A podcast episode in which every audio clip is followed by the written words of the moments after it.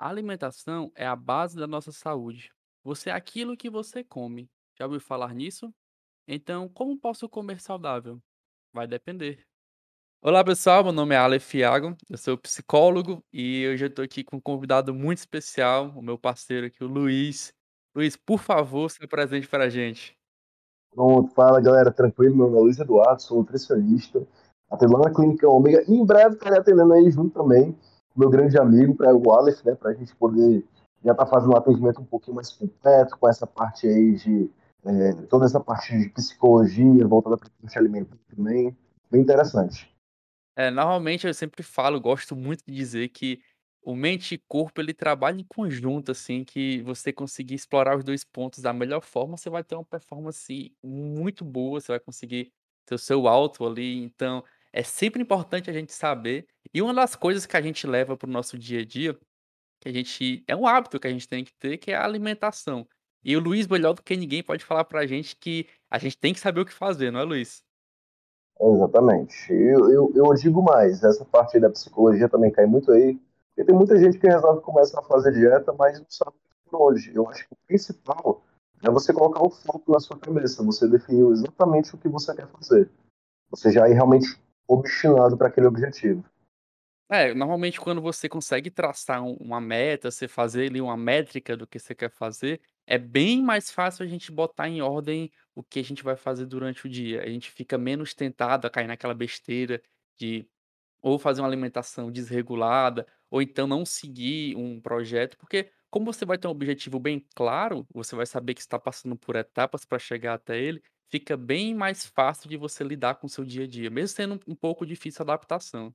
Não, sem dúvida. Então, assim, vamos alguns pontos aqui, Luiz, que eu quero conversar, que a gente também tem que trazer para o pessoal que está escutando, para saber o quanto é importante essa questão da nutrição, que é, por exemplo, o que é que é tão, eh, essencial dessa alimentação saudável? O que seria essa alimentação saudável, na verdade, o que é que ela traz de tão benefício do nosso dia a dia, Luiz? Olha, ao meu ver, o principal que a gente tem que levar em consideração em relação à alimentação saudável é justamente essa parte. De, primeiro, tem que ser uma alimentação fácil de você fazer no seu dia a dia. Querendo ou não, se alimentar de forma saudável é realmente bem fácil. É, tem muitas pessoas que acham que é muito difícil, que é muito caro, mas não. Você pode fazer isso de uma maneira extremamente simples. E sem contar que isso, literalmente, vai acarretar em diversos benefícios na sua vida.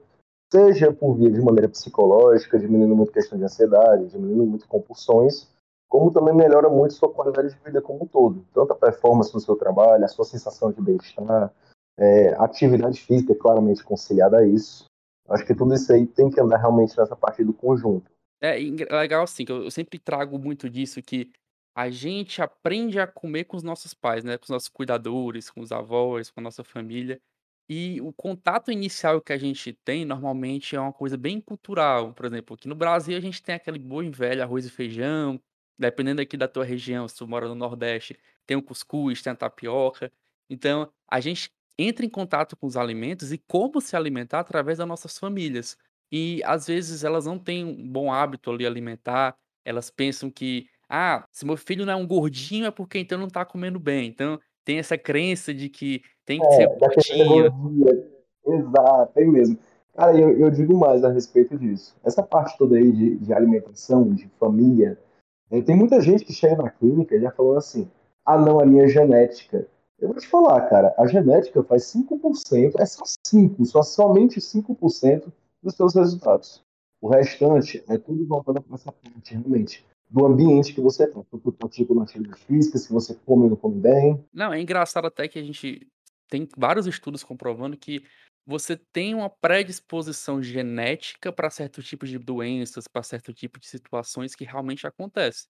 Mas você consegue cortar essa predisposição se você manter um hábito bem, se você tem um hábito saudável de exercício, atrelado a uma boa alimentação, atrelado a uma boa rotina, a bons hábitos, você não necessariamente vai desenvolver. Tem pesquisas que demonstram que até se você tiver tendências a algum problema de CA, algum problema de câncer, que você consegue ter uma inibição por conta desse outro hábito que você vai ter mais saudável. Então, assim, você ter uma crença estabelecida de que as coisas acontecem porque é genético, as coisas acontecem porque tem que ser, é meio que uma enganação que você faz, é quase uma sabotagem, não é, Luiz? Bom, sem dúvidas, cara, é exatamente isso. Porque, assim, no final das contas, é uma coisa que eu sempre falo muito, levo para minha vida como uma coisa que eu, eu boto em todos os pontos da minha vida.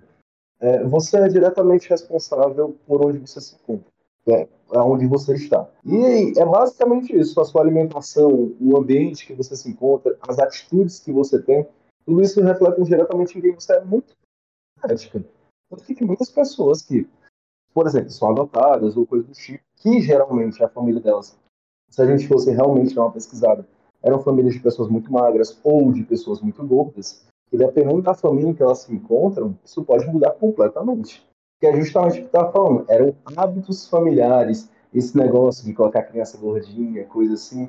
Eu, eu posso ter um filho que ele tem toda a genética possível para ser o mais ectomorfo possível, o mais magrinho possível. Se ele está num ambiente que lá vai ter fast food, num ambiente que realmente a prática de atividade física não é algo tão é, recorrente, tão familiar para ele, por assim dizer, ele tende, assim, a ser uma criança um pouquinho mais gordinha, por mais que ele tenha essa genética com predisposição para poder ficar mais magro. É, até então, Luiz, é bom a gente até esclarecer aqui que existem coisas como que a gente tem que levar em consideração quando a gente está fazendo uma alimentação.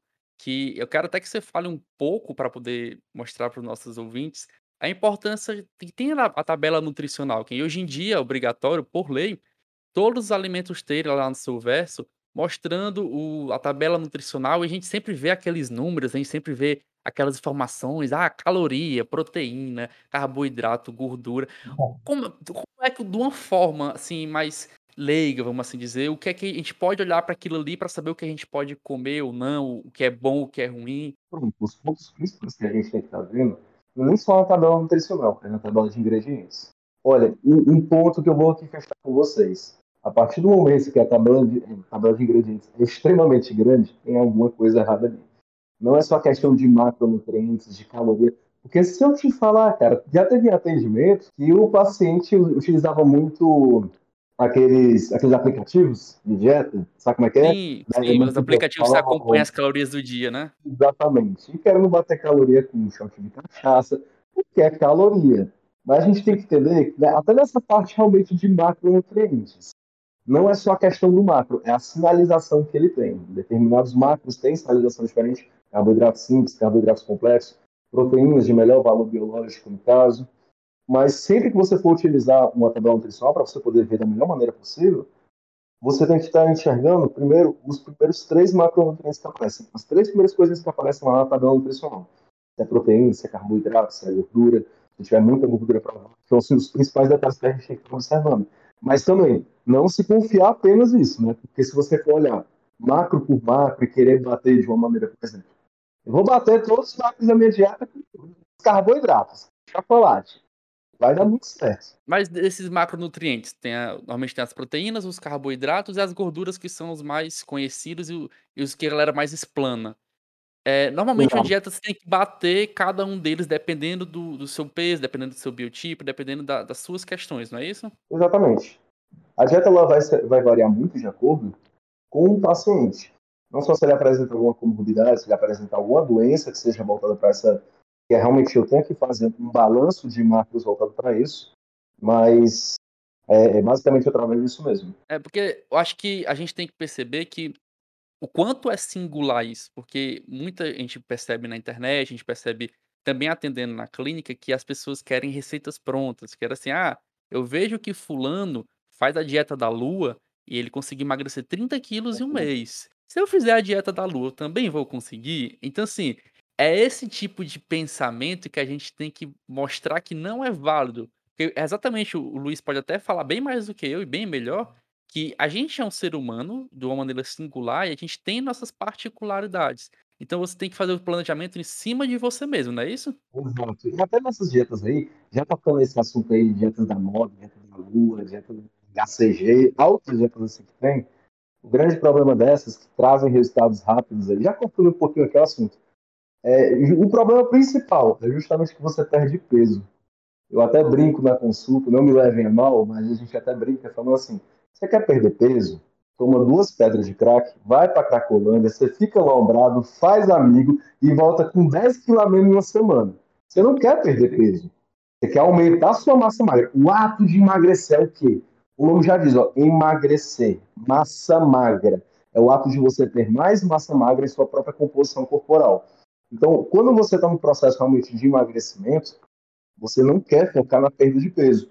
Perda de peso não é bem. Perda de peso é coisa que realmente doente perde. Uma pessoa acamada, uma pessoa, por exemplo, agora no caso do Covid, elas perdem peso. Isso realmente não é algo saudável, não é algo bom para elas. E ainda tem aquele efeito do rebote. Perceba, todo mundo que faz esse tipo de dieta é assim, ó. Duas semaninhas parado, volta. E assim, é, é engraçado você trazer isso. Eu tava até conversando isso com uns amigos meus hoje pela manhã, que é o seguinte: existe a diferença entre emagrecer e definhar. Quando você emagrece, é exatamente o que estava trazendo. É você querer ganhar massa muscular, você querer diminuir o percentual de gordura. Mas quando você definha, você tira todo o macronutriente do seu corpo, você tira músculo, você tira outros componentes que são essenciais e acaba que aquilo ali vai te trazer mais malefícios do que benefícios. Então, assim, não adianta se enganar. É aquele detalhe, tem muita gente que não sabe. Né? Vocês já ouviram falar, você já ouviu falar, cara, de osteoporose? Sim. Pronto, antes da osteoporose vem um processo de osteopenia. Osteopenia é a perda de massa óssea. E no caso, tem a da massa magra. A massa magra é o que? A sarcopenia. Nosso músculo é constituído de uma fibra muscular revestida por um sarcômero. Se esse sarcômero ele atrofia, você vai estar tá perdendo massa magra. Vai estar tá gerando um envelhecimento precoce. Eu até brinco nas consultas que tem muitos pacientes que chegam lá que eles estão velhos e não tão gordos de fato. Eles são realmente tão velhos ali no caso. Então a gente tem que estar tá se atentando bastante para isso. Agora o problema principal, cara, que eu até venho dizer aqui, o problema principal do brasileiro como todo é que a gente acha que tudo se resolve apenas com dieta. não resolve Sim. não, cara. O problema da maioria é o sedentarismo. É, na verdade, assim, a gente entra num um âmbito mais na questão dos nossos hábitos. A gente tem a mudança de hábito, principalmente por um hábito que vai determinar esforço, que vai determinar uma constância, que vai determinar você estar tá comprometido com aquilo, é mais difícil. É, tem uma dinâmica que eu gosto de fazer muito, que eu brinco bastante com um paciente meu, questão de hábito. Podem até fazer em casa, vou, é bem didático. Se você pedir agora, por exemplo, vou fazer contigo, Luiz, agora. Cruza teus braços. Conseguiu cruzar? Tá, cruzei. Agora faz o seguinte, cruza ele ao contrário. Tá. Por trás, Cruza né? ao contrário? Tá, cruzei. Pronto, não tá te incomodando, não tá diferente? Tá. Você não tá com aquela vontade de querer voltar pra cruzar o braço de outra maneira? Sim, sem dúvidas. Isso necessariamente é como você estivesse mudando o teu hábito no dia a dia. O seu cérebro tá programado para você cruzar o braço de uma forma. Isso é o hábito que você tem. Então você vai querer sempre repetir aquele hábito. Quando você muda o hábito para cruzar, por exemplo, o braço de um jeito diferente, você está fazendo com que teu cérebro processe outra informação e mude aquela perspectiva. Então é algo que move energia e você não quer fazer isso. Você quer voltar o braço por outro canto. Então, o teu primeiro gasto energético que tem é querer fazer o que você fazia antes. Por isso, quando a gente cria um novo hábito, é importante que a gente mantenha uma constância, que é para a gente mostrar para o nosso cérebro que é uma mudança que está ocorrendo. Mesma coisa na alimentação, quando você muda a dieta, você está acostumado a comer uma quantidade de, de comida ou certas comidas específicas e muda para outro, o teu cérebro fala assim, poxa, cadê aquele docinho depois do almoço? Poxa, cadê aquele refrigerantezinho? Então ele vai querer que tu volte para aquele hábito. Então se você não frear e fazer com que tuas metas não cheguem em primeiro plano, você vai ceder. Só que o mais engraçado e o mais impressionante do cérebro é o quê? Quando você passa desse primeiro processo de 30 dias, você faz com que ele aprenda que aquilo tem um resultado, tem uma diferença. Você olha no espelho e você tem uma definição muscular melhor. Você vê uma gordurazinha a menos. Aquilo é o reforço que você ganha e sabe que é uma mudança boa. Entende? Não, completamente. É isso que eu tô dizendo, cara. O ser humano ele tá muito acostumado. O ser humano como um todo, tá muito acostumado ao conforto, a não querer mudar os seus hábitos. Porque a gente tem. Eu acho que a gente tem um certo receio daquilo que a gente já não faz. A gente sempre quer fazer aquela da mesma maneira. Mas é o que eu sempre falo. Tá dando certo? Se não tá, cara, vamos mudar. E é realmente isso, é uma construção de hábito. Não é fácil. Gente, se alimentar bem não é fácil no depois se torna uma coisa que você nem sente. Você realmente vai só fazendo e começa a perceber que é uma alimentação que não é difícil, que não tem nada demais e que realmente não tem mistério. O negócio é só você realmente construir um hábito em cima disso. A mesma coisa de treinar, de praticar atividade física. Porra, no começo, cara, é um inferno. O cara vai pra academia, fica todo quebrado. Primeira semana, um inferno. Segunda semana ainda tá ruim. Se ele não vê um resultadozinho esteticamente legal na terceira semana, ele já se desestimula. Então, é, o, o foco principal é justamente nessa palavra, persistência é você ficar clicando na mesma tecla várias vezes até você conseguir. É, você, o que vai fazer realmente a mudança é você ver resultado. Aquilo é, é um processo realmente que você precisa daquela dopamina para você ter aquela vontade de querer mudar, mas para isso é realmente um trabalho de formiguinha. Você fazendo a dieta, você fazendo exercício, você fazendo É. todo o seu processo para ver a evolução na frente. Até porque tem muitos pacientes que eles são inflamados. É natural. A maioria dos pacientes que chegam na clínica. E no começo, para praticante de atividade física assim, que nunca fizeram antes, você não vai ter uma descarga de serotonina e dopamina, aquela sensação de bem-estar depois da prática de atividade física. Mas isso é algo que seu corpo vai se adaptando e você vai começando a sentir isso. Não é realmente da noite pro dia. Acho que tem muita gente que espera, tipo assim, ah, vou começar a comer bem, vou começar a treinar. E espera que seja essa sensação já de imediato. Realmente não é, é uma construção. Hum, com certeza. E até então, é, é bem mais fácil você criar uma mudança de crença do que você criar uma mudança de hábito. É bem mais fácil você acreditar que vai mudar do que você ir lá e mudar. Por quê? Vou te dar um exemplo. O que é que é mais fácil? Eu começar hoje a mudar toda a minha dieta e fazer uma dieta saudável ou acreditar que eu vou começar na segunda-feira? É lógico que é pensar que eu vou começar na segunda-feira. Então a tua Deixa crença isso, é muito é muito mais fácil você ter uma crença que vai mudar do que você começar a fazer. Então, normalmente, quando você tem um uma questão dessa, eu faço logo. Comece a fazer. Vá agora fazendo. Com o tempo, você vai ter a perspectiva de mudança. Porque se você ficar protelando, pensando: "Ah, eu não vou fazer porque eu não comprei aquele alface. Ah, não vou fazer porque eu não comprei minhas frutas". Ah, você sempre vai ter uma desculpa, então você nunca vai começar. Mas se você começar a fazer, a tua desculpa vai virar o teu próximo objetivo. "Poxa, eu já comecei, então amanhã eu vou comprar o meu alface. Poxa, eu já comecei, amanhã eu já compro a minha fruta". Então é um percurso. Cara, tu falou disso, acabou me lembrando. É, tipo, esse aqui é muito típico da gente ver. Que a gente atende muito com modelo de consultoria, então, como o paciente ele sempre fala com a gente, a gente percebe muito isso. A maioria das vezes tem muita gente que, tipo assim, erra em um detalhe. Por exemplo, eu comi um brownie depois do almoço. Ah, não, mas eu já errei aqui, então eu não vou treinar, então eu não vou fazer isso. Por quê? Porque eu já errei. Aí eu começo amanhã tudo certo de novo. O pensamento não tem que ser esse. O pensamento é, eu errei, agora eu vou continuar seguindo tudo certo. Mas até você desenvolver esse pensamento é chato, cara. É chão. Para vocês que querem um pouco mais de conhecimento, tem um livro do Aaron Beck que se chama Como Pensar como Magro. O livro, ele aborda as formas que a gente pensa dentro desse desse âmbito da dieta, âmbito de treino, e ele fala que um dos pensamentos que levam mais ao fracasso é você realmente falar o que o André o que o Luiz acabou de dizer, que é você acreditar que: "Ah, eu comi uma besteirinha depois do almoço, o meu dia todo acabou, então eu já vou comer aquela pizza no fim do dia, eu já não vou mais treinar". Não, você tem que mudar a sua perspectiva dentro da crença de que: "Poxa, eu errei isso aqui, mas tudo bem, eu vou compensar à noite, eu vou modelar isso aqui". Até então, Luiz, até a pergunta que eu vou te fazer, é, vamos dizer que a pessoa comeu o brownie, vai, ela comeu um brownie depois do almoço, então vamos jogar aqui para uma parte teórica, ela comeu calorias a mais, ela comeu proteína, gordura, eh, outros macronutrientes a mais. Ela consegue modelar o fim do dia para poder não ter prejuízo? Com certeza, com certeza. Mas na maioria dos casos, com o paciente assim, eu, eu sempre acho melhor o seguinte: faça tudo correto, continua fazendo. Porque se você começa a, a dar ferramentas para ela de ah, não, mas se você comer 30 gramas a menos de arroz ali na janta e comer 20 gramas a menos da proteína, vai dar tudo certo, porque vai conseguir bater a caloria daquele brownie.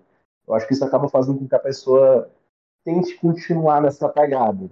Então, sempre que eu falo, é, cara, fique tranquilo, vai seguir o teu dia normalmente, beleza? Finge que nada aconteceu e só leva, só vai, vai melhorando, cada dia vai fazendo. Chegar uma hora que você não deu mais contigo, o brownie não vai fazer diferença nenhuma. Uma fatia de pizza não vai fazer diferença nenhuma. Mas é aquela coisa, o seu corpo é uma coisa que eu, eu sempre falo aqui com a galera. A chave de muito médico, eu sempre falo isso. O seu corpo ele reflete o que você faz com constância, não o que você faz de uma maneira de choque. O que eu quero dizer com isso? Por exemplo, vamos lá, é, tu para poder passar na faculdade teve que estudar para o vestibular, certo? Certo. Teve que realmente ficar lá estudando, estudando, estudando, e não foi da noite pro dia que o olho falou assim, não, eu vou sentar aqui, vou estudar e vou passar o vestibular. Principalmente para a galera que é médico, eu falo isso. Você teve que estudar durante meses para conseguir fazer isso. Foi uma constância. Você teve que aplicar isso todos os dias para que você conseguisse realizar o seu objetivo. A partir do momento que você faz pequenos choques, o seu corpo não, não reflete aquilo. É a mesma coisa uma pessoa que toma sete banhos no dia achar que dá para passar uma semana inteira porque já tomou todos os banhos da semana. Não é assim, vai feder do mesmo jeito. Verdade. E assim, é, tu falou da questão de a mudança de mindset, eu acho que a palavra certa seria essa. Que é a pessoa, ah, se eu dizer para ela que eu diminui um arroz ali na janta, ela vai conseguir, ela vai começar a burlar o, o sistema da dieta. Ah, então eu vou fazer o seguinte, todo dia agora eu vou comer aquele brownie, de noite eu tiro arroz. Tipo assim, é uma crença que a gente pensa que consegue burlar, mas é uma frase que eu gosto muito de refletir com até com um paciente meu, que é o seguinte: é, quando você se compromete com uma coisa, você está seguindo uma constância, uma mudança de hábito ali, mudança alimentar, por exemplo, eu estou fazendo a minha dieta, estou seguindo ela fervorosamente. Então, bota uma recompensa para você, pelo menos no final de semana. Uma alimentação, você tem uma recompensa para você dizer o seguinte: Poxa, eu fechei a minha semana inteira com meus objetivos, então vou me dar um, uma recompensa de um momento de uma coisa. É um seu prêmio, é quase que fazer uma produção artificial da dopamina ali naquele momento. Por quê? E é saudável. E é saudável. E assim, o porquê que você fazer isso também? Porque quando você começa a criar suas regras, você está seguindo o seu processo de regra dentro da dieta. Mas quando tu começa a burlar, o problema é que fica mais fácil de você burlar outras vezes. O problema não é exatamente o que o Luiz falou. Não é você comer o brownie uma vez depois, da, é, depois do almoço, em um dia durante uma semana. Foi só uma vez? Não vai ter diferença. Agora, o que você estabeleceu na sua crença de que a dieta pode ser burlada, que é o perigo. Porque você vai começar a pensar o seguinte: Poxa, eu já comi ontem, depois eu vou comer hoje também. Poxa, eu já comi hoje, amanhã quando eu for no cinema eu vou comer também aquele milkshake. Então você começa a ser mais permissível nas suas coisas. Não é que você tem que ser totalmente é, regrado, fechado e não criar possibilidades de mudança mas você entender que você tem que seguir para sua meta para você chegar no seu objetivo. É realmente botar na balança. O que é que você quer? Você quer o seu objetivo que você estabeleceu para você e você quer chegar nele? Ou você quer se auto-burlar para você demorar mais? Você quer regredir naquilo? Então é nesse ponto que a gente tem que pensar. Vamos seguir um pouco mais aqui da, da pauta, que a gente foi se animando demais aqui no, nas fontes que a gente está trazendo. Tá muito legal. E assim, acho que uma coisa também que a gente tem que botar, já que estamos falando de crença, estamos falando em, em tabus, Teve uma época que veio um vilão muito grande aqui no na alimentação, que o pessoal falou que ele ele ele fazia uma mudança, se você tirasse ele da sua vida, você ia mudar a vida, que era o glúten. Realmente, o glúten é esse vilão todo? Olha, eu vou te falar, ele faz uma mudança danada, tu nem imagina, para pessoas que são celíacas. para pessoas que têm realmente uma, uma, certa sensibilidade ao glúten, vai fazer uma diferença incrível. Mas são para casos específicos, não é para todo necessariamente. A galera fala que escolher dessas coisas, assim como fala muito de leite, tipo assim, isso vai depender é. Exatamente o que eu falar o leite. Existe muita pessoa que fala, ah, não vou tomar leite porque o leite ele me deixa inchado. Ah, só tomo leite se for o desnatado. Então também tem bem essa crença com o leite também, né? Não, sem dúvidas, cara. Aquela coisa. O leite, o leite em si, a gente tem que deixar bem claro isso, gente, pelo amor de Deus. Leite não é inflamatório. Isso vai depender muito do paciente. É, a gente tem que sempre pensar, como eu falei, eu vou reforçar aqui. Somos seres humanos individuais, são bem subjetivos. Então, cada caso tem o seu caso. Pode ser que você tenha tolerância à lactose, pode ser que você tenha problema em digerir a lactose, pode ser que você tenha problema realmente com o glúten. Então, é em casos específicos. Não adianta você pensar que é o vilão e tirar isso da sua dieta, sendo que você pode até utilizar como um benefício ali para você bater suas calorias, então fazer até uma receita mais agradável para você seguir a sua dieta. E, e falando isso, leite no glúten, dieta, tem coisas que a gente tem que ter no nosso dia a dia que é muito importante. E, Luiz, qual a importância das frutas para a nossa dieta? Elas são realmente assim tão essenciais para a gente ter um resultado? Coisa prática, fácil, sem contar que realmente é muito gostoso, faz muito bem. Então, assim, é muito importante. Claro, aparece vez outros pacientes na clínica, eles têm uma certa aversão a certos alimentos, como legumes, frutas. A gente tem que tomar algumas manobras a partir disso. amigos ou algumas outras coisas do tipo. Mas, sem dúvida, as frutas são excepcionais no seu dia a dia, principalmente. É, é engraçado que você falou dessa questão do, da, das pessoas que têm resistência a certos alimentos, como você falou dos legumes. É, eu, minha perspectiva, eu vejo muito uma questão cultural nisso. Até hoje, hoje eu fui almoçar com meu pai. E como eu tô nessa dieta também, eu sigo esse parâmetro, eu tava almoçando o meu arrozinho com o meu brócolis, um, uma cenourazinha e um frango. Aí eu vi que o prato do meu pai só tinha um arroz e a carne. Eu falei assim: "Pai, o senhor não quer um pouco de brócolis não?" Ele: "Não, não gosto disso não". Sim, mas pai, o senhor já comeu brócolis? Aí ele: "Não". Eu: "Mas você tá falando que não gosta do brócolis". Ele: "Não, porque tá vendo negócio verde desse, não deve prestar". Tá, vamos fazer o seguinte, eu tirei um pedacinho, botei aqui, enrolei um pouco com a com arrozinho, botei lá na carne dele, eu: "Cara, só prova". Aí ele: "Tem gosto de nada não". Aí eu: "É, não tem gosto de nada, mas isso dá uma diferença boa pra ti, porque tem muito nutriente, tem macronutriente, tem fibra, tem proteína, então, sabe, é um alimento que agrega tanto valor e por birra, quase de birra mesmo, não, não vou comer porque eu não gosto, mas você nem provou. E eu quero perguntar pra ti, Luiz, tu acha que realmente é uma falta de costume, por a gente não ter o costume de comer esses legumes, ou realmente a pessoa tem uma aversão a essa comida? Olha, eu vou te falar, essa parte aí, até você mesmo pode falar melhor do que eu, porque essa pessoa é 100% comportamental. Pode ser muito devido à criação, pode realmente muito ser devido à na família da, da, dessa pessoa, né, desse indivíduo, no caso, esse indivíduo hipotético, é, não teriam muitos legumes, não teriam muitas verduras, ela nunca foi tão apresentada, pode ser por traumas de infância. Ou, gente, assim, a gente tem que ter muito uma pegada comportamental. A gente tem que tentar realmente entrar e começar a introduzir. Não está falando esse negócio de legumes e de salada, tem gente que mas não gosta, não tem gosto. Cara, se não tem gosto é porque você não fez direito. Porque é aquela coisa, se você pega pedaços de filé, vamos ponderar picanha, picanha é top. Só assa ela, sem colocar tempero nenhum, vai ficar uma porcaria. Você vai comer, parece que você está mastigando chiclete durante meia hora, tá horrível, tá ruim, sem gosto.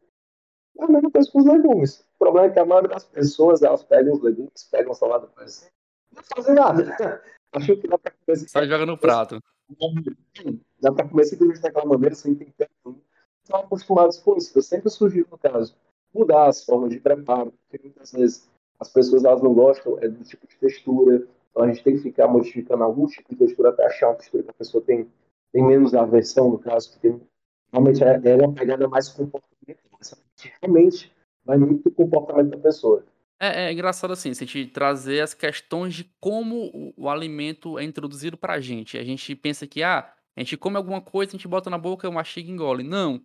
O alimento em si, ele passa por diversos tipos de ponto. A gente normalmente eu gosto de dizer que a gente come nos 5 sentidos. A gente sente o cheiro do alimento, a gente olha o alimento, a gente come com os olhos, a gente sente o toque dele, a gente sente o sabor dele e a gente come ele em si para ter os nutrientes. Então, assim, se o alimento não é apresentável nesses outros meios de táticos dele, no cheiro, no toque e no gosto, na sensação do, da mordida, então você fica menos apresentável para poder alimentar com aquilo. Isso é muito mais fácil a gente perceber em crianças. Por exemplo, se você pegar uma criança e ela não tem esse hábito de ter comido legumes e botar para ela, por exemplo, comer uma beterraba, uma cenoura, ela vai achar estranho. Poxa, por que tem um negócio roxo na minha comida? Por que, que tem um negócio laranja na minha comida? Então, ali, a priori, é difícil para ela. Mas, por exemplo, você pode introduzir de uma forma diferente. Você pode, por exemplo, fazer um bolo de cenoura. Aí ela vai lá, come a bolo e assim, poxa, o bolo é muito gostoso. Aí você, pô, o bolo tem a cenoura. Vamos ver a cenoura como é. Aí lá, então, esse bolo é feito com isso aqui. É, vamos provar só isso aqui agora. Então você faz uma sensibilização com a pessoa para ela entender que aquele gosto pode ter variações boas. Elas têm que aprender a comer do jeito certo. Pode comer crua, por exemplo, a cenoura. Pode ser ralada crua, pode ser cozida, pode ser feita de outras formas que torne mais apresentável para você ingerir aquilo. E realmente é essencial para uma dieta. Luiz, diga o quanto é importante os legumes para a dieta. Sempre falo para o paciente, cara, eu, o paciente fala, não gosto de Pelo amor de Deus, só diga que gosta de legumes aí. Porque se você realmente consome mais legumes, são fonte excelente de fibras, são excelente de nutrientes, são, de forma, muito bom, até para o metabolismo, controle da sua saciedade. Tem muita gente assim que a dieta vai ser mais empolgada. O paciente não pode passar É porque a saciedade por si só, ela não um ginástica. Então é muito importante até fazer uma fase de processo de emagrecimento, é, até o processo calmo de ganho de peso. Você tem que ter uma dieta mais rica em certos micronutrientes para você poder acelerar esse processo. É, tu falou do, do legumes, o quanto é importante a questão da, das fibras dele, de modular a dieta com ele. Acho que tu falou realmente é importantíssimo. A, acho que a primeira pergunta deve fazer no consultório. Cara, você come legumes que você consegue modelar oh. bem. Então, assim, essa modelação da dieta é uma coisa que a gente deve fazer uma constância, por exemplo, ah, eu peguei aqui uma dieta que eu vou fazer aqui, eu posso seguir ela o resto da vida, ou é realmente interessante eu fazer mudanças uma semana comendo de um jeito, outra semana comendo de outro, então um mês comendo de um jeito, outro mês comendo de outro. O que é que eu devo fazer? Mas nunca é bom você seguir a mesma alimentação de uma maneira diferente. Até porque eu falo muito antigamente nós éramos seres nômades. Então a gente, é, o ser humano como é a gente ficava falando pra lá e pra cá, toda hora. E a gente ia pegando novas fontes de alimentos todos os dias a gente nunca vai conseguir absorver todos os micronutrientes do dia em um dia só. A gente vai precisar absorver esses micronutrientes, de certa maneira, de maneira crônica, entre aspas, por assim dizer. É comendo certos alimentos um dia, comendo outros em outro. Por exemplo, ninguém aqui tem uma alimentação que tem peixe todos os dias. Se você tem, meus parabéns. Mas se não, tem esse detalhe, sabe? O ômega 3, por exemplo, o questão de vitaminas. Um dia você come onde você come brócolis. Então, sempre é interessante que tem essas variações. É, realmente, as variações te, te, trazem uma mudança. É a mesma coisa que você é, conseguir trazer novas opções para o seu corpo trabalhar aquilo melhor. Que meio que você automatiza com o tempo, não é isso? A gente está comendo, por exemplo, todo dia comendo a mesma alimentação, mesma quantidade, balançado, é, as frutas, mesmas frutas, mesma quantidade na balança também.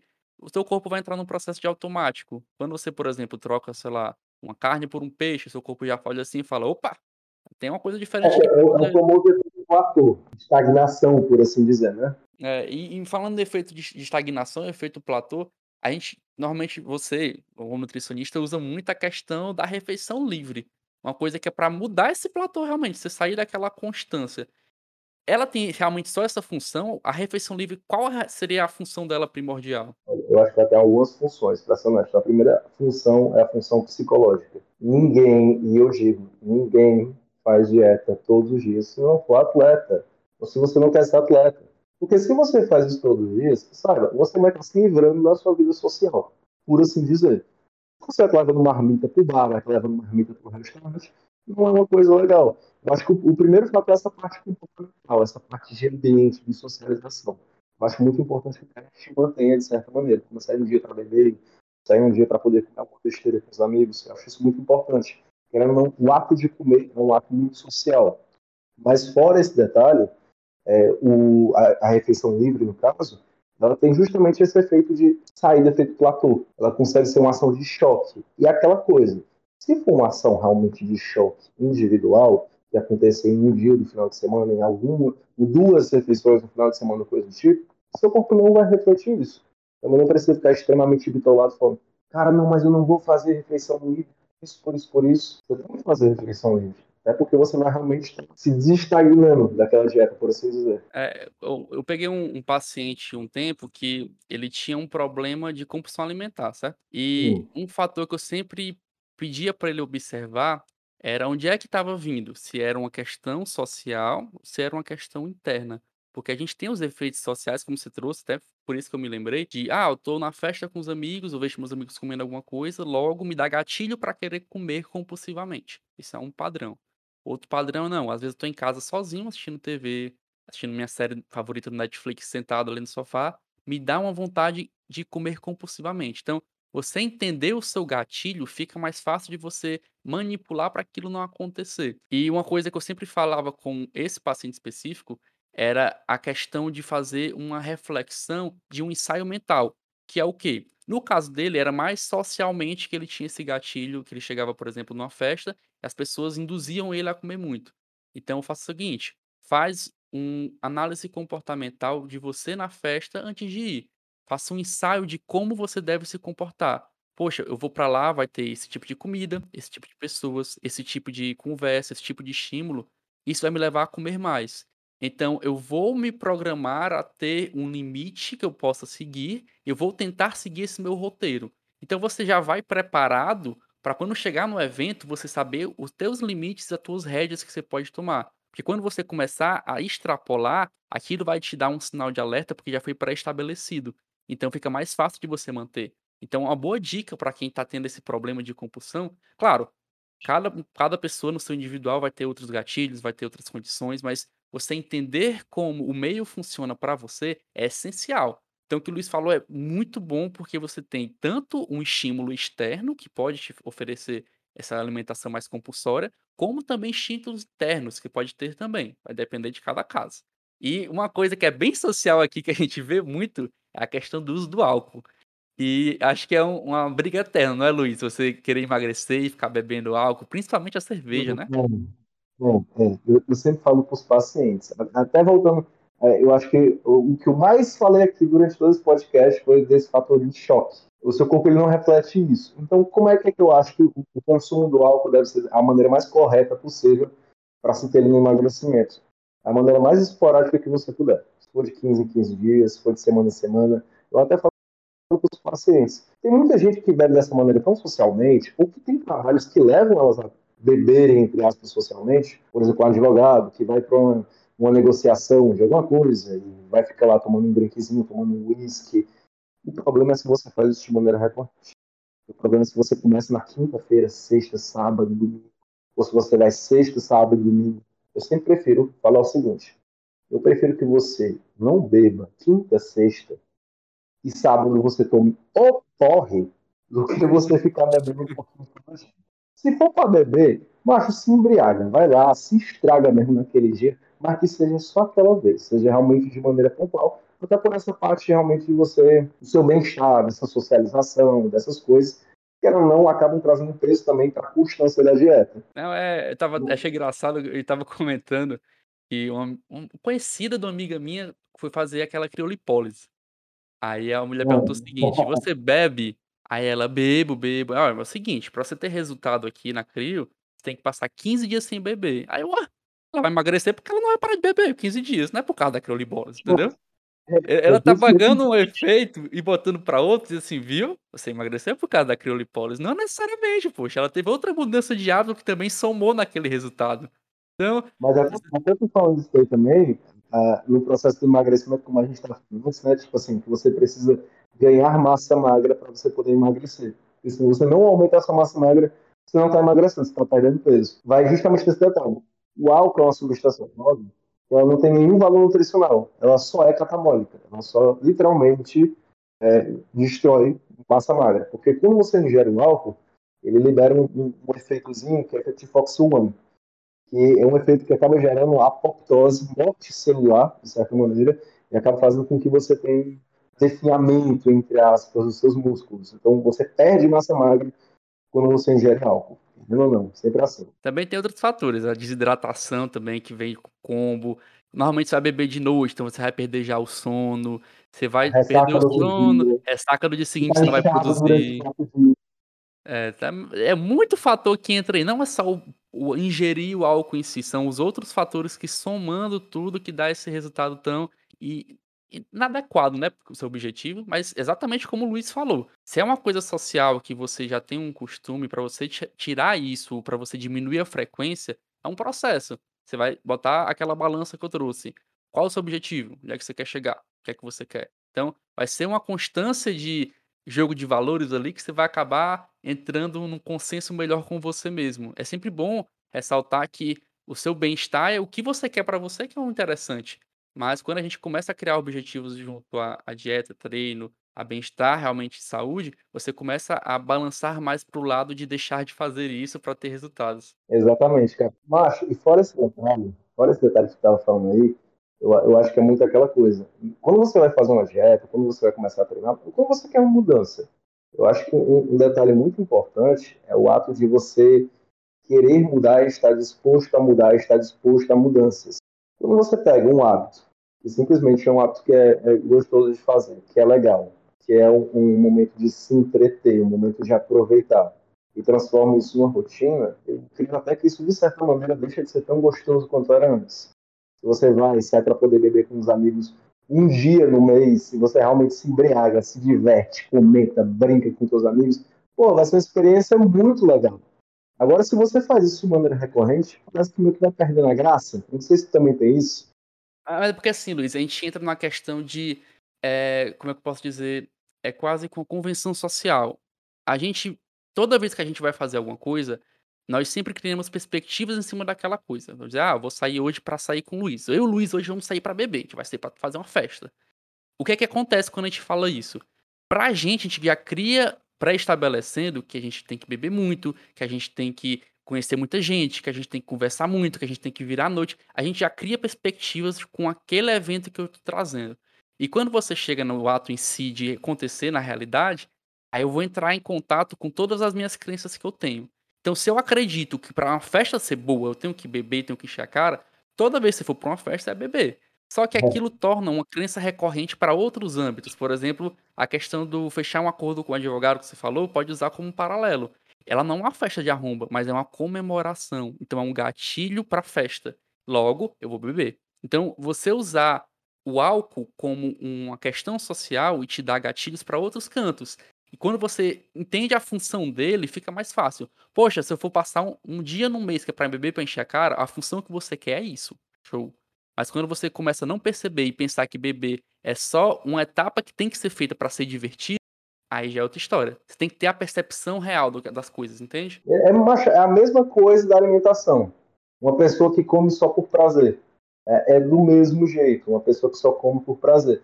Tanto que eu acho que essa parte do álcool, dependendo do paciente, eu sempre acho bem interessante, que se corte o álcool, pelo menos durante as duas primeiras semanas de dieta, simplesmente por dois motivos. Primeiro, para ele poder se empolgar, porque ele vai desinflamar bastante, então ele já vai perder um pesozinho assim, então ele já vai ficar, porra, nossa, meu corpo está bem melhor, meu físico está melhor, eu estou evoluindo mais.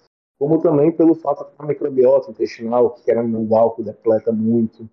Mas o, o, outro fator principal é justamente esse de tirar, tirar esses gatilhos, esses gatilhos que são ah, mas é porque é confortável. Ah, é porque está no meu cotidiano. Eu vou ficar fazendo de novo, de novo, de novo. Não, mas é porque é cultural. Tem muita gente que é, tem ancestralidade alemã, coisa do tipo, fala: não, mas uma cervejinha todo dia normal. Uhum. É, cara, não é. Não, é. não tem como você não passar pela cultura, passar pelos costumes e passar pelos ensinamentos da. Não tem como. A gente é ser social, a gente passa pelas nossas relações do dia a dia.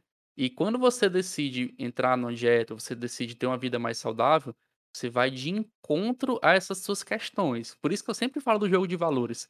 Porque quando alguém chegar, por exemplo, se você chegar todo dia, todo domingo tem aquele jantar de família, que todo mundo come aquele pratão de, sei lá, de carneiro com 3 quilos de sorvete depois. Aí você vai lá, você diminui a quantidade do, do almoço e já não escolhe tomar aquela sobremesa porque você tá querendo um objetivo. Aí vai vir a família todinha. Ah, não quer comer mais. Ah, não vai fazer mais isso. Ah, agora tá todo besta só porque tá nessa dieta. Aí você fica, poxa, tô sendo enfrentado. Eu não vou querer isso, eu vou, eu vou ceder, vai, eu vou comer um pouquinho. Então, assim, você entra na condição de saber o que é que você vai batalhar por aquilo. Isso que é o mais difícil. Eu acho que não é nem os alimentos, nem o que ingerir, mas a questão de conseguir adaptar para sua realidade, não é isso? Não, sem dúvidas, cara, sem dúvidas. Porque a dieta, eu acho que não é feita, o, o, ponto principal é ela ser o mais prático, o mais fácil possível na sua realidade. Seja ela para que objetivo for. O principal tem que ser esse. É, e volta a dizer, acho que é a terceira vez que a gente fala nesse episódio, a importância de você procurar uma consulta para você, porque é bem singular. Esses gatilhos, esses alimentos, é, essas questões que você vai ver vai perceber é na sua individualidade. Então é bem mais fácil, por exemplo, o Luiz passar uma dieta que fica mais fácil de você modular na sua realidade. É, você tem um, uma frequência de ir para uma academia, de fazer um exercício, uma corrida, uma caminhada dentro da sua realidade, do que você querer adaptar uma realidade de outra pessoa. A pessoa tem mais tempo, a pessoa tem mais disponibilidade, ela pode ter mais condições. Então, volte para a sua realidade.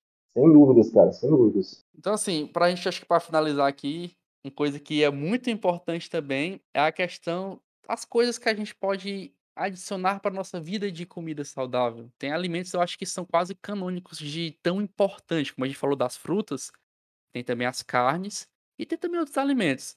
Luiz, se você pudesse fazer assim, um top 5 de alimentos bons que você pode comer durante a sua vida toda, o que é que você traria pra gente aqui? Caraca, cara, caraca. Olha, vai, vai muito em algumas vertentes, beleza? Mas vamos lá. Eu acho que o, o, o principal é, o principal é você não ter tabu com alimentos. Tem muitos alimentos que eu vou falar aqui, e tem muitas pessoas que vão olhar e falar assim, mas isso não engorda, mas isso não faz mal. Por exemplo, o pão. pão, vou falar do pão. Eu até brinco nas consultas que eu falo. Cara, já viu? Olha, isso aqui não é papo de religioso, viu, gente? Deixar isso aqui bem claro. Mas tu já viu Jesus na cruz? Na... Acho que tu mesmo, não tô falando de, de visão, não. Tô falando de estátua. Tu já viu como é que é? Tu já viu? Busto na, na cruz da igreja? Travado, Sim. trincado. As veias que ia dar coxa, ia até o peito. Cara, eu falo isso brincando, mas é aquela coisa, eu até brinco. Eu acho que Jesus multiplicava o que era o pão e peixe. O pão e peixe. Carbo e proteína. E ainda rolava um vinhozinho de vez em quando, viu? Mas ó, que o Uva, né? Ora, rolava um vinhozinho de vez em quando. Mas o negócio tem que. O, o cara praticava atividade física, ficava o dia inteiro no, deserto também. Também tem esse detalhe. mas vamos lá. Alimentos que eu acho fundamentais. Os alimentos práticos. Se você for muito para umas coisas muito, muito doidas, é, sal do Himalaia, pitaia do Alasca, kiwi da Malásia. É, não vai dar certo. Não vai, não vai, não vai. A gente tende, o, o ser humano como um todo, ele tem que fazer que sejam fáceis para ele. Qualquer atitude nossa, a gente tenta fazer com o menor trabalho possível. Isso é um fato. Então, fácil. Então, eu, eu com certeza colocaria ele no top 5. Arroz, no caso, carnes, carnes magras no geral, seja frango, seja carne, sempre que eu sempre digo para os pacientes, Cara, sempre deixa um tapaué na geladeira, cheio de carne moída ou cheio de frango desfiado, só deixa e vai utilizando. Macarrão também, que é extremamente prático, extremamente fácil. Legumes, sem dúvida, tem que ter na dieta de qualquer pessoa. Frutas também de suma importância. Mas é basicamente isso. Alimentos que sejam práticos, beleza? Que sejam minimamente industrializados e que você possa ter no seu dia a dia sem fugir tanto de, da sua realidade. E, quer ou não, são alimentos extremamente baratos, que eu acho que esse é outro ponto que a dieta tem que ter. Uma dieta sustentável, não sei que você seja uma pessoa bilionária, tem que ser uma coisa extremamente viável para o seu dia a dia. É, com certeza acho que tocou num ponto que é muito importante a gente contar aqui, a gente ressaltar, que é a praticidade de fazer com aquilo faça mais parte do teu dia a dia do que você querer que entrar nesse mundo, é você fazer que esse mundo entre no seu. Como assim? Mais ou menos, é bem fácil você preparar seu dia, preparar sua semana, o que é que você vai comer, que horas você vai comer, do que simplesmente chegar na hora de comer, você, poxa, agora eu tenho que comer, o que é que eu vou comer, o que é que eu vou procurar. É bem mais fácil você fugir, você burlar se você não está programado, do que se você programar. Então, por exemplo, Poxa, amanhã eu vou passar o dia trabalhando no escritório, vou passar o dia trabalhando na clínica, vou passar o dia fora na rua, no centro. Então, é muito mais fácil você ter as suas comidas aí perto de você e você comer nos seus horários, do que quando chegar na hora você ter que sair na rua procurando para comer besteira. Você vai acabar não achando aquele, sei lá, um frango com arroz que era o ideal para você comer e vai comer um salgado. Então, você programar a dieta, ela é tão importante do que tê-la, não é isso? Exatamente. É com a questão da facilidade. Vai, vai justamente nesse ponto. O fácil sempre vai ser o melhor. É, e até acho que é uma pergunta também que eu ia fazer, que eu acho que nem que eu botei aqui no meio, que é a periodização da alimentação. É, Luiz, a gente tem que comer uma certa quantidade de alimento por dia, uma certa quantidade de calorias, sim. Mas o que é que é mais interessante? Eu fazer várias refeições durante o dia ou fazer poucas refeições durante o dia? O jejum eu devo fazer um jejum grande, que teve uma época que eu me recordo bem, que o pessoal fazia jejum de 16, de 20 horas, dizendo que aquilo dá um 32 resultado. Eu já vi, cara. 32 horas, meu Deus do céu, 32 horas de jejum. Então, assim, a periodização, qual é a função disso? Esses jejuns, realmente, o que é que a gente pode agregar com isso? Sendo, sendo bem honesto com você, é, o importante, no final do dia, você bater os mancos. Tanto que a gente observa. E a jejum intermitente funciona? Funciona. Dieta que você come de 3 em 3 horas funciona? Funciona. Dieta que você come de 2 em 2 funciona também. O importante é só você bater todos os macros do seu dia. Ponto. Basicamente isso. Agora, o seguinte. Eu não recomendo muito essas estratégias de dieta, por exemplo, jejum, qualquer tipo. Isso leva muita compulsão. A pessoa fica 18 horas sem comer. O que, que vai acontecer com o ser humano que está passando fome? Ele vai comer É, é, bem simples. Assim que ele tiver a oportunidade, se ele puder comer, ele vai. Se você realmente consegue muscular, eu vou, ah, não, vou ter que bater tantos marcos na tua refeição. Não, dá certo. Certo sim. Você tem que ter muito cuidado com essas partes de compulsão. E acaba que muitas pessoas que adotam essa parte de jejum intermitente, ou coisas tipo, são pessoas que querem um processo muito rápido, muito acelerado, são muito ansiosas. E isso acaba levando elas a coisa de compulsão, que acaba extraindo ali dela por si só. É, assim, é bem importante ter falado disso. É, o Luiz está totalmente correto que ninguém começa é, a fazer caminhada correndo a maratona. Acho que tudo é um processo de preparação. O, por exemplo, esse jejum de 36 horas que o Luiz falou, provavelmente a pessoa que se é, estabeleceu a fazer esse jejum, ela já tem um preparo muito grande de ter horas antes para poder fazer. Por exemplo, se você, vamos dizer que você vai dormir, você dorme às 8 horas, então você já está ali com 8 horas em jejum. Aí você pensa que quando acordar vai esperar mais 4 horas para poder fazer a primeira alimentação, você fechar um jejumzinho inicial. É mais fácil você começar assim do que, por exemplo, você fazer as 36 horas de uma vez. É muito mais difícil você lidar com esse tempo sem comer porque você não tem prática. Agora, quando você começa a criar o hábito da prática, fica mais fácil. Uma coisa é você é, acordar pela manhã todos os dias e fazer sua primeira refeição assim que acordar, e no dia seguinte já querer assim, agora eu vou começar o meu jejum intermitente de 36 horas. Não vai funcionar. Você não tem repertório para fazer isso. Você é, é como se você quisesse tocar uma música sem nunca ter tocado um violão antes. Então, primeiro você tem que ter um mínimo de noção de o que tem que fazer, começar no, né, vamos dizer assim, nas coisas principais, nas coisas iniciais, para depois fazer um mais longo e querer ter o resultado daquele mais longo. Então, é um processo. Não adianta botar o, a carruagem na frente dos boi. Vou te falar outra coisa também, cara. Jejum intermitente funciona? Funciona assim. Eu vou deixar aqui bem claro que funciona. Com gente também que está se entupindo de bomba.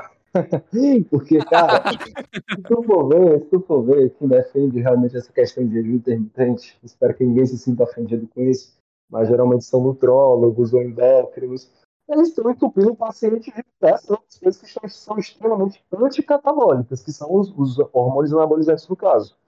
Nesse caso específico, é, os caras fazem jejum intermitente. Você vai segurar muita massa. A, a, teoria do jejum, né, o que, a, o que a galera fala, é o seguinte: se você ficar sem comer, você vai aumentar o seu cortisol, beleza? Você vai aumentar muito o GH também. Você vai aumentar as catecolaminas, que são a adrenalina e a adrenalina, que elas por si só também aumentam muito a questão da lipólise.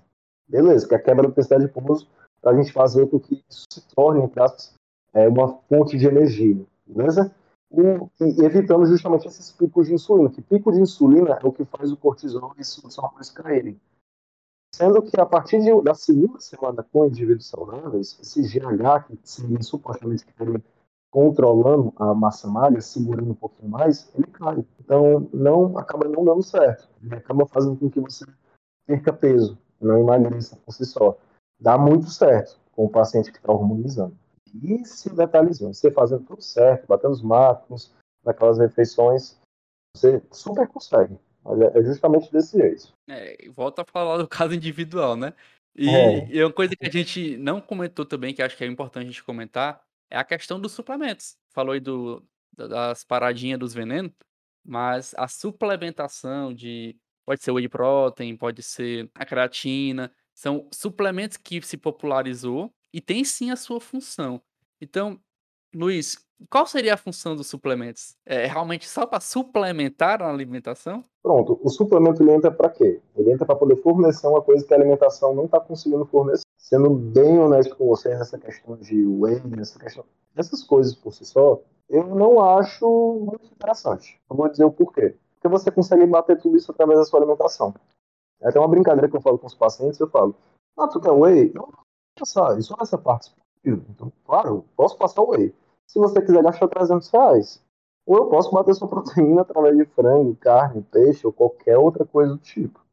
Então, é, é aquela coisa. Tem certos suplementos que eu acho excepcionais, que são essenciais, vão de acordo muito com a particularidade da pessoa que ela está apresentando, as dificuldades que ela tem, se ela tem resistência à insulina ou não, se ela está com a microbiota meio zoada ou não. Mas os principais que eu acho, sim, de fato importantes é a questão de um probiótico, acho fundamental, por mim, é, é uma coisa que sempre tem que ter, tem, sempre tem que ter mesmo, Creatina, excepcional, super legal, melhora muito questão de performance, coisas do tipo.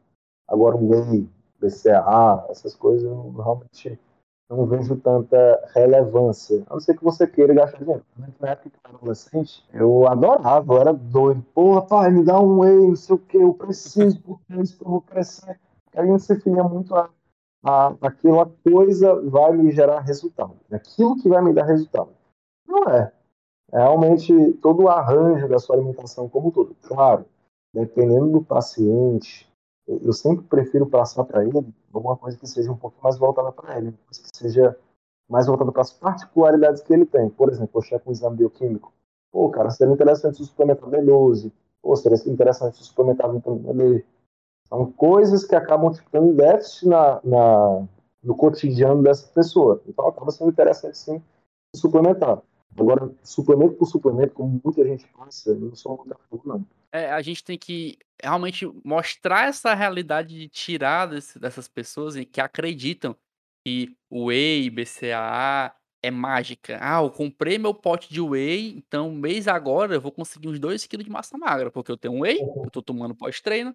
E, e, é exatamente o que o Luiz falou. Você só precisa bater o que o seu corpo precisa. É, é como, por exemplo, Todos nós, imagina se a gente fosse em carro e você vai lá e todo dia quando você come, você está enchendo o tanque do carro. Então, se você encher o tanque do seu carro, o que você botar mais vai transbordar, você não vai usar aquilo. Então, você pensar que você bateu tudo ali, você botou lá o scoop de whey, é só o que vai derramar ali do tanque. Então, se você está batendo tudo, não precisa realmente. É mais exatamente o que o Luiz estava falando no início. Bom você procurar coisas naturais para você se alimentar do que coisas industrializadas. Agora sim, tem uma particularidade que, na minha, na minha questão, eu Aleph, gosto muito de usar o whey. Por exemplo, eu vou ter que. Uma janta hoje à noite, quero me estar tá comendo um frango para me bater a proteína do dia. Só que aconteceu um evento em família que eu fui comer uma pizza com minha família. E na pizza você sabe que tem mais gordura e carboidrato, não tem aquela proteína toda. Só que eu precisava bater a proteína, eu vou lá, termino de comer minha pizza, tomo um scoop de whey com água, que é a proteína que eu precisava, e bato minha proteína. Show! É você saber modular na sua realidade e não pensar, eu vou ter que treinar, depois do treino eu tomo um scoop de whey, agora eu vou ficar forte. Não. Aí é uma ideia totalmente adversa. É você entender para aquilo ali é, funciona, poder implementar aquilo na sua alimentação e no seu dia e deixar aquilo super agradável. Agora você tem uma crença errada porque vê o pessoal fazendo vídeo, ou então porque você foi comprar lá, a mulher da, da recepção falou que você vai crescer comendo isso aqui, aí é o problema. Exatamente, cara. Macho, eu, eu vejo muito isso porque, assim, quando você vai comprar qualquer suplemento, ou se você já foi aí, cara, você que tá ouvindo, já foi em uma loja de suplemento, sempre tem lá as fotos de um cara extremamente forte na embalagem, ou do lado dela, fazendo patrocínio para ela. Deixa eu te dizer, cara, não foi o Wake que deixou ele daquele não, viu? então, assim, é, é justamente estilo de vida, é constância, é, são vários outros detalhes. A suplementação ela entra, justamente o whey, coisa assim, até para pacientes que, assim, que querem muito praticidade, gente que não tem muito tempo, ou gente que realmente quer só, tipo, é, que nem tu falou agora, Alex, que no caso, ah, cara, eu comi uma pizza, aí depois eu fui lá e bati a proteína. super certo, dá, dá super certo fazer umas coisas assim. Por exemplo, o caso de um paciente que é médico, não tem tempo de fazer refeição nenhuma, acho mais do que válido deixar sua vida mais prática, mais rápida. Se você não tem essa necessidade real de deixar sua vida tão mais prática, tão mais rápida, meu querido, coma direito. Vá se alimentar com comida de verdade. Eu tenho um amigo, Luiz, eu me lembro agora. Eu tenho um amigo que ele tem uma compulsão de comer doce, né? E ele falando assim: "Aleph, eu eu como muito doce e tal", só que ele ele começou a dieta, ele perdeu muito peso, ele perdeu uns 20 quilos. Aí ele falou assim: "Cara, como é que tá lidando com a compulsão de de comer doce?" Ele: "Cara, depois do almoço eu pego um scoop de whey e fico mastigando, eu fico pensando que é chocolate". Então ele conseguiu adaptar pra realidade dele aquilo, entendeu? Porque como uhum. ele teve ele ele tirou o açúcar da vida dele, ele tirou as coisas que que traziam aquela sensação do doce, então pra ele, ele: "Cara, eu comprei um whey, que era um wheyzinho com croquezinho que tava como se fosse um croque na boca, que uhum. quando eu como aquilo ali, pra mim é chocolate, então eu tô super satisfeito. Acaba meu almoço ali, eu pego um scoop, boto na boca, tô feliz. Pronto, olha, olha que fantástico. Isso é, é um, um modo de usar inteligente, né? É, não, sem dúvidas, sem dúvidas. É você usar da maneira que fique realmente é, conveniente ou que melhore para você. Se for realmente uma coisa viável, mais do que válido. Agora, o problema é justamente é, muitas pessoas, né? Chegam já no consultório, já esperam sair com a cara de suplementação, e eu nunca passo. Mas é justamente por esses detalhes. A não ser que seja realmente questão de praticidade, questão como essa que você falou, de ser uma coisa de. Ah, o paciente ele é extremamente compulsivo, ele só queria uma coisa que fosse um pouco mais adocicada, coisa do tipo. É mais do que válido, cara. É, então, pessoal, acho que a gente já expandiu aqui demais. Luiz, muito obrigado, cara. Foi muito fantástico aqui nossa conversa. Eu espero você vir mais nova vez, você vir novamente para cá para a gente falar de outros assuntos também, cara. Você está mais Ora, com certeza, aqui. com certeza, cara. Agradeço demais aí a presença, é, ter lembrado, né, para poder me chamar. E agradeço também todo mundo que você conseguiu ouvir no caso até agora. É, fala qual é o teu arroba no Instagram também, o pessoal te seguir lá, o pessoal também lhe ajudar. Cara, podem seguir aí, Luiz Ed Nutri. Luiz Ed Nutri. Beleza? Aí lá eu posto vários dicasinhos, várias coisas associadas a isso. Quem quiser saber, é só seguir. Pois é, pessoal. Sigam lá o Luiz, que vocês não vão se arrepender. E muito obrigado aí e até a próxima. Valeu, viu? Até.